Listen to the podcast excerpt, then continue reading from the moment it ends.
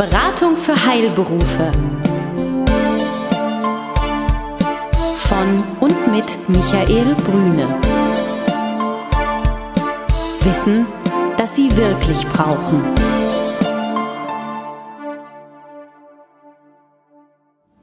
Guten Tag, meine Damen und Herren, liebe Hörer des Podcasts der Beratung für Heilberufe. Heute sind wir zu Gast bei Peter Gens. Peter Gens ist Steuerberater und Inhaber der Advisa Steuerberatungsgesellschaft in Berlin und mittlerweile in Potsdam mit einer Filiale hier in der Hegelallee. Ganz herzlichen Dank, dass ich bei Ihnen sein darf. Ja, ich danke auch, dass ich heute zu dem Thema Erbrecht einiges sagen darf, was uns vielleicht so nicht bewusst ist.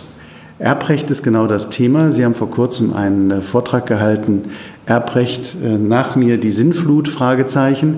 Das ist ja schon das Signal dahin, dass Dinge zu regeln sind. Nach mir die Sinnflut ist ja ein bisschen fatalistisch, wo es dann darum geht, naja, ich habe nichts geregelt und sollen die doch klarkommen mit dem, was da ist oder nicht da ist, wenn ich nicht mehr da bin. Was geschieht eigentlich, wenn ein Erblasser ablebt und keine Regelung getroffen hat? Haben Sie sowas schon mal erlebt? Erlebt auch schon, aber ich glaube, es ist viel wichtiger, darauf hinzuweisen, dass die meisten Menschen diese Möglichkeit des vorzeitigen Ablebens einfach verdrängen. Und mit dem Verdrängen geht natürlich ein gewisses Verhalten einher. Und dieses Verhalten bedeutet, keine Regelung zu treffen. Keine Regelung zu treffen für diesen Fall. Und wenn eben keine Regelungen getroffen sind, dann setzt grundsätzlich gesetzliches Erbrecht ein. Und über die Folgen des gesetzlichen Erbrechts und die Folgen damit für die Hinterbliebenen sind sich die meisten Menschen nicht im Klaren. Die gesetzliche Erbfolge, das haben viele Hörer sicherlich schon einmal gehört, regelt ja, wenn nichts geregelt ist, eine standardmäßigen Verteilung des Erbes, also dessen, des sogenannten Nachlasses. Und äh, wie teilt sich das ganz grob auf, Herr Gens? Gut, da müsste man vielleicht ein paar Begriffe erstmal definieren. Einerseits, was ist der Nachlass? Und da sage ich jetzt einfach mal, der Nachlass ist das gesamte Vermögen, das der Erblasser hinterlässt. Und zu dem Vermögen gehören halt Immobilien, Geldbestände, Werte, auch Auslandsvermögen. Aber zum Vermögen gehören eben auch die Nachlassverbindlichkeiten. Und das sind mindestens die Erbschaftssteuer, das ist mindestens Kosten für Notar, für Testamentsvollstreckung, aber auch sämtliche Verbindlichkeiten, die der Erblasser bereits hatte. So, und hier muss man auch die Erben teilweise durch entsprechende Regelungen vor dem Zugriff von ihren Gläubigern auf den Nachlass schützen. Mhm. So, das ist Thema Nachlass. Es ist im Erbrecht ähnlich, ja? Naja, von der Systematik her muss man anfangen mit der Erbfolge nach Ordnung. Erbfolge nach Ordnung bedeutet, dass es eine erste, zweite, dritte und so weiter Ordnung gibt. Die Erben erster Ordnung sind immer die Abkömmlinge. Die Erben zweiter Ordnung sind, wenn Erbkömmlinge nicht mehr da sind, die Eltern des Erblassers. Dritter Ordnung die Urgroßeltern und so weiter und so weiter. Das könnte man also fortsetzen. Und es gilt der Grundsatz, dass eine Ordnung, eine höhere Ordnung, eine niedere Ordnung von, von der Erbfolge ausschließt. Das ist erstmal der Grundsatz, der für die Erbfolge äh, gilt. Dann gibt es als zweites Kriterium die Erbfolge nach Stämmen. Und da ist es so, dass jeder, jeder Abkömmlinge als solcher einen Stamm eröffnet. Und innerhalb seines Stamms seine Abkömmlinge und die Abkömmlinge dieser Abkömmlinge dann erben werden können. So, wenn wir jetzt drei Erben oder drei Abkömmlinge hätten, dann hätten wir drei Stämme zu bedienen, die im Rahmen der Erbschaft erben werden. So darüber hinaus, um das jetzt hier noch zu ergänzen, hat ein Sondererbrecht der Ehegatte. Den müsste man separat nochmal auseinandernehmen. Das bedeutet also im Erbfalle, sofern jetzt kein Ehegatte da wäre, sind drei Kinder da, das sind Abkömmlinge, Kinder bedeuten sowohl eheliche als auch nicht eheliche Kinder oder auch Adoptivkinder. Diese drei Kinder haben wieder ihre eigenen Stämme, also ihre eigenen Familien, die eröffnet werden. Und dort fließt dann das Erbe hinein. Sofern die Kinder da sind, werden also nachfolgende Ordnungen wie Eltern, Urgroßeltern und so weiter ausgeschlossen. Das heißt also, das Erbe greift dann erst oder geht erst in diesen ersten, in diesen ersten Bereich, in die erste Ordnung. Vielleicht schauen wir uns einmal äh, den Ehegatten an und sein gesetzliches Erbrecht. Gut, nach dem gesetzlichen Erbrecht hat der Ehegatte ein Sonderrecht sozusagen, wenn Zugewinngemeinschaft besteht, einer der Güterstände, und zwar eigentlich der Güterstand, den man, wenn nichts geregelt ist, hat. Wir sollten später vielleicht nochmal auf die Güterstände kommen und die Folgen der Güterstände. So, im Rahmen der Zugewinngemeinschaft wird ein überlebender Ehegatte erstmal grundsätzlich mit einem Viertel des Erbes bedacht. Die meisten denken, dass es ein Halb ist. Das stimmt auch, weil er über eine Sonderregelung im bürgerlichen Gesetzbuch Familienrecht noch ein weiteres Viertel als pauschalen Zugewinnausgleich bekommt. Und dieses grundsätzliche Erbviertel plus diesen pauschalen Zugewinnausgleich macht in der Tat 50 Prozent des Erbes aus. Mhm. Das ist erstmal Grund, der Grundsatz zum Ehegattenerbrecht. Und die Kinder teilen sich dann neben dem Ehegatten den Rest mhm. zu gleichen Teilen. Das heißt also, wenn Ehefrau, bleiben wir im klassischen Fall, die Ehefrau und äh, zwei Kinder da sind, dann bekommt die Ehefrau ein Viertel plus ein Viertel, also ein Halb, und die Kinder jeweils ein Viertel. Ja. Ist nur ein Kind da, teilen sich Frau und Kind den Nachlass je hälftig. So ist es. Mhm. So, das hört sich alles sehr einfach an. Wenn man einen Nachlass so einfach teilen könnte, oder anders ausgedrückt, wenn der Nachlass nur in Geld besteht. Mhm dann könnte man ja diese Hälfte und die Drittel und Viertel, die da noch so zustande kommen, im Prinzip auszahlen. Mhm. Die Realität ist aber eine andere. Die Realität ist, dass neben Geld oder meistens Geld noch der geringere Anteil am Nachlass hat, sondern es sind Immobilien da, es sind möglicherweise Rechte da und ähnliche Dinge, die sich nicht so leicht teilen lassen. Mhm. Und da würde in diesem Fall, in dem Erbfall sozusagen, sofort eine Erbengemeinschaft entstehen zwischen dem Ehegatten und den Kindern, die sich dann über die Verteilung des Nachlasses einigen oder auseinandersetzen müssen. Also das bedeutet zum Beispiel, es gibt einen Nachlass, der besteht aus einer Immobilie, dessen Wert festgestellt werden muss, sicherlich, besteht aus einem Praxisanteil oder einem Wert ähm, an einer Apotheke, dessen Wert festgestellt werden muss, und aus äh, Wertpapieren, deren Wert auch festgestellt werden muss, weil Kurse schwanken ja auch, und dann eben Bargeld, und das ist, glaube ich, relativ unstrittig dass also Bargeld äh, in der Regel ja eins zu eins dann quasi bewertet wird. Aber die anderen Vermögenswerte müssen bewertet werden, festgestellt werden. Und die Schwierigkeit, wenn ich Sie richtig interpretiere oder das, was Sie gerade sagen, Herr Gens, ist ja auch, äh, wenn es zum Beispiel eine Immobilie, der Hauptimmobilienwert da ist und drei Leute wollen sich den Wert teilen, wie verteilt man das? Im Zweifelsfall geht es um Verkauf oder um Auszahlung. Ja, die Probleme treten ja dann auf, wenn äh, diese Immobilie zum Beispiel von einem der Abkömmlinge genutzt werden, bewohnt wird. Dann müsste er ja die anderen auszahlen wenn er es dann kann. Die Probleme treten auch auf, wenn Auslandsvermögen vorhanden ist. Weil in den meisten Abkommen mit anderen Ländern eben das Erbrecht gilt, wo das Objekt liegt. Und das Erbrecht in Spanien oder in Italien oder in Frankreich kann durchaus äh, enorm abweichen von dem Erbrecht in Deutschland. Mhm. Das sind die Dinge des praktischen Lebens. Genauso als Beispiel Nehmen wir mal an, der Erblasser hinterlässt eine Frau und zwei minderjährige Kinder. Mhm. Dann haben wir im Falle der Erbschaft eine Erbengemeinschaft aus der Frau und zwei minderjährigen Kindern. Und nach familienrechtlichen Vorschriften darf die Ehefrau in diesem Fall die Interessen der beiden minderjährigen Kinder nicht vertreten. Das heißt also, das Familiengericht wird einen Ergänzungspfleger einsetzen, der dann die Interessen im Rahmen der Erbschaft der Kinder vertritt. Das heißt also, wir haben letztendlich einen fremden Dritten am Tisch, der dann äh, dafür sorgt, dass hier auch die Kinder nicht zu kurz kommen.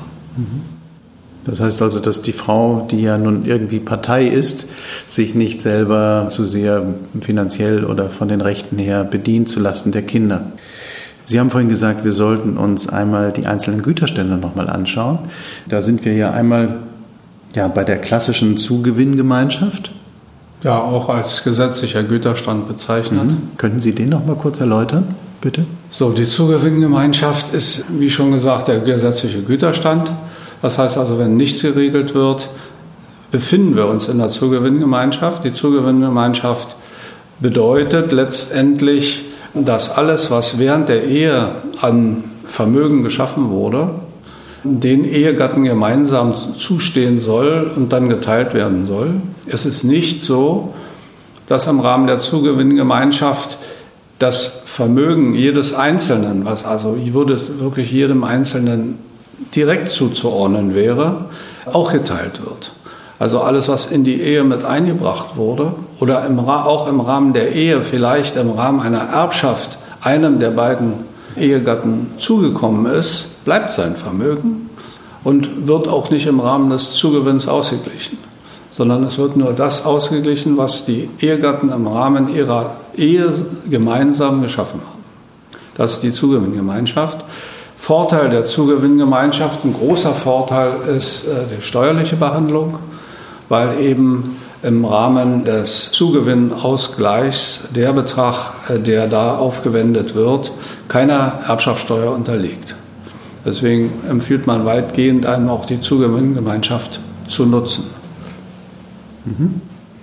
Dann denke ich, was vielen im Kopf herumgeht und äh, sicherlich auch häufig genutzt wird, ist äh, die Gütertrennung. Vielleicht sind Sie so lieb und sagen noch mal ganz kurz, äh, wie sich die Gütertrennung von der Gütergemeinschaft differenziert und unterscheidet. Also bei der Gütertrennung ist es so, dass im Grunde genommen jedem Ehegatten sein Vermögen direkt zugerechnet wird auch im Rahmen der oder im Verlauf der Ehe, das, was jeder erarbeitet hat, wird sein Vermögen und bleibt sein Vermögen. Zum Beispiel, einer ist berufstätig, der andere erzieht die Kinder. Das heißt also, das, was aufgrund dieser Berufstätigkeit möglicherweise angespart oder gespart wurde oder womit etwas erworben wurde, auch eine Immobilie, wenn sie dann nicht zu ideellen Anteilen jedem Einzelnen zugerechnet wurde, bleibt das Vermögen jedes Einzelnen. Nachteil der Gütertrennung eindeutig steuerlich mhm. zu sehen, denn im Rahmen der Gütertrennung werden keine Zugewinne ausgeglichen und damit gibt es auch keine Steuerbefreiung für einen wie auch immer zu berechnenden Zugewinnausgleich, weil er hier nicht existiert. Die Erbquoten als solche bei der Gütertrennung der Ehegatte erbt mindestens ein Viertel, aber er erbt äh, genauso viel wie die anderen Abkömmlinge auch. Also nehmen wir als Beispiel, es gibt zwei Abkömmlinge, dann würde jeder ein Drittel des Erbes bekommen. Nehmen wir das Beispiel, wir haben fünf Abkömmlinge, dann würde der Ehegatte trotzdem ein Viertel bekommen und die fünf Abkömmlinge teilen sich dann die anderen drei Viertel. Mhm, mhm. Okay. Die Erbengemeinschaft ist davon äh, natürlich unbenommen. Was nochmal interessant ist, wir sind ja heute eher im, im, Überflug. Also wir wollen unsere Hörer einmal mit dem Erbrecht grundsätzlich in Kontakt bringen. Und ich schlage einfach vor, weil das ein super interessantes Thema ist, dass wir uns beim nächsten oder übernächsten Mal nochmal einen speziellen Fall vielleicht vornehmen, wo wir etwas tiefer hineingehen können. Insofern reißen wir das eine oder andere heute an. Und was ich nun interessant finden würde, wäre das sogenannte Pflichtteilsrecht. Denn jeder Erbe hat Anspruch Anspruch auf einen Pflichtteil. Das haben viele Hörer bestimmt schon mal gehört. Und vielleicht sind Sie so lieb und erläutern noch mal kurz, was ist der Pflichtteil eines Erben? Wir sprechen ja zunächst erstmal vom gesetzlichen Erbteil. Mhm. Der gesetzliche Erbteil des Ehegatten, hatte ich ja gerade ausgeführt, bei der Zugewinngemeinschaft ist ein Viertel. Und dann käme noch mal ein Viertel Zugewinnausgleich hinzu. Bei der Gütertrennung ist der gesetzliche Erbteil des Ehegatten mindestens ein Viertel. Und wenn zwei Kinder noch dabei sind, wäre es ein Drittel. So, nun gibt es ja die Möglichkeit, oder könnten sich Erblasser, so sie ja noch leben, überlegen, ihre Erben entsprechend zu enterben. In dem Moment, wo eine gesetzliche Erbe enterbt wird, hat er immer noch einen Pflichtteilsanspruch. Und dieser Pflichtteilsanspruch ist im Gesetz definiert als die Hälfte des gesetzlichen Erbteils. Beispiel. Wir haben als Erben eine, nehmen wir mal Zugewinngemeinschaft an, wir haben als Erben eine hinterbliebene Ehefrau und zwei Kinder. Die Ehefrau würde im Rahmen der Zugewinngemeinschaft 50 Prozent haben, die beiden Kinder je 25 Prozent. Würde ich die Kinder jetzt enterben, dann hätten die Kinder nur noch die Hälfte des gesetzlichen Erbteils, gleich 25 Prozent Anspruch, also nicht ein Viertel, die Hälfte von einem Viertel, sondern ein Achtel. Das bedeutet aber nicht die Enterbung wegen persönlicher Verfehlung, das heißt also Bedrohung des Lebens des Erblassers. In diesem Fall kann man sie tatsächlich völlig enterben. Mhm. Aber nur in diesen Fällen und die sind ja relativ ausgeschlossen. Relativ selten, ja.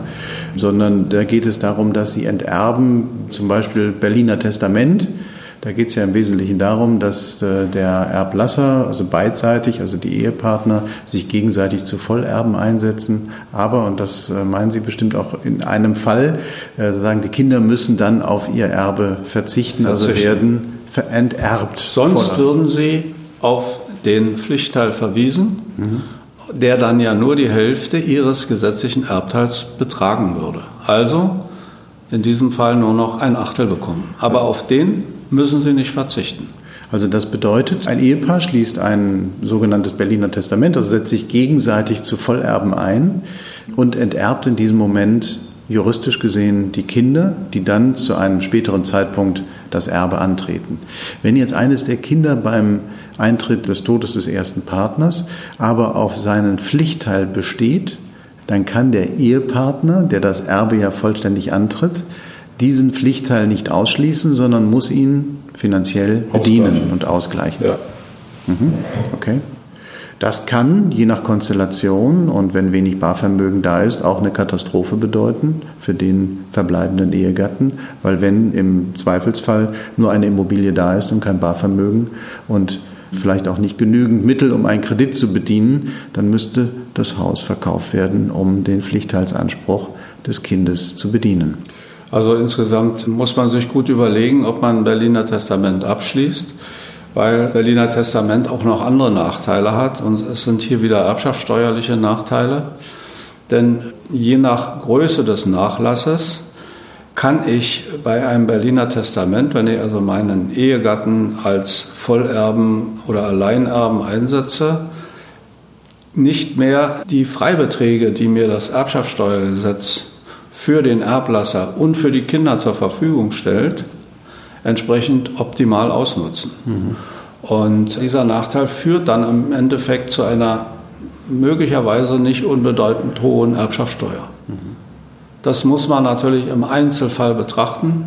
Bei kleinen Nachlässen spielt das keine Rolle. Aber bei Nachlässen über 500.000 Euro muss man sich das gut überlegen. Mhm. Ja, lieber Herr ganz herzlichen Dank. Wir haben heute einen Überflug über das Erbrecht ähm, oder wie Sie in Ihrem Vortrag sagen, nach mir die Sinnflut, Fragezeichen, äh, gemacht. Ich würde, da das Thema ja ganz spannend ist, äh, gerne noch einmal verschiedene Themen vertiefen wollen. Also einmal, dass wir uns nochmal anschauen, äh, vielleicht die gesetzliche Erbfolge, dass wir uns auch nochmal verschiedene Güterstände im Detail anschauen mit auch Auswirkungen, dass wir praktische Beispiele bringen und vielleicht auch testamentarische Regelungen, was sie für Vorteile bieten können gegenüber der klassischen gesetzlichen Erbfolge. Ich glaube, das können sehr spannende Themen für unsere nächsten Treffen sein. Ganz herzlichen Dank, dass ich bei Ihnen sein durfte. Vielen Dank für das gute Gespräch. Alles Gute und eine schöne Woche. Ja, danke auch. Besuchen Sie uns im Web Mehr Informationen finden Sie unter www.beratung-heilberufe.de